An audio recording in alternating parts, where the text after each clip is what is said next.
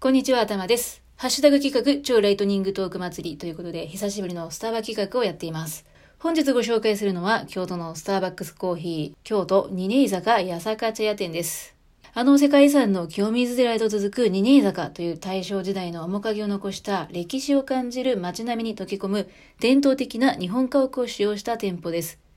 建築は江戸時代に開拓された場所が、明治の末年に当時洗練された衣装の貸座敷や借家群として宅地開発されて、その一棟として建築されたものだそうです。母屋と大塀は伝統的建造物にも指定されているそうですね。そんな貴重な建築の外観は残したまま、内装も既存の空間を活かしながら、新しい解釈で刷新されて、スターバックスの店舗として生まれ変わりました。伝統と現代に人気の店舗が融合した日本を代表するスターバックスの一つというところでしょうか。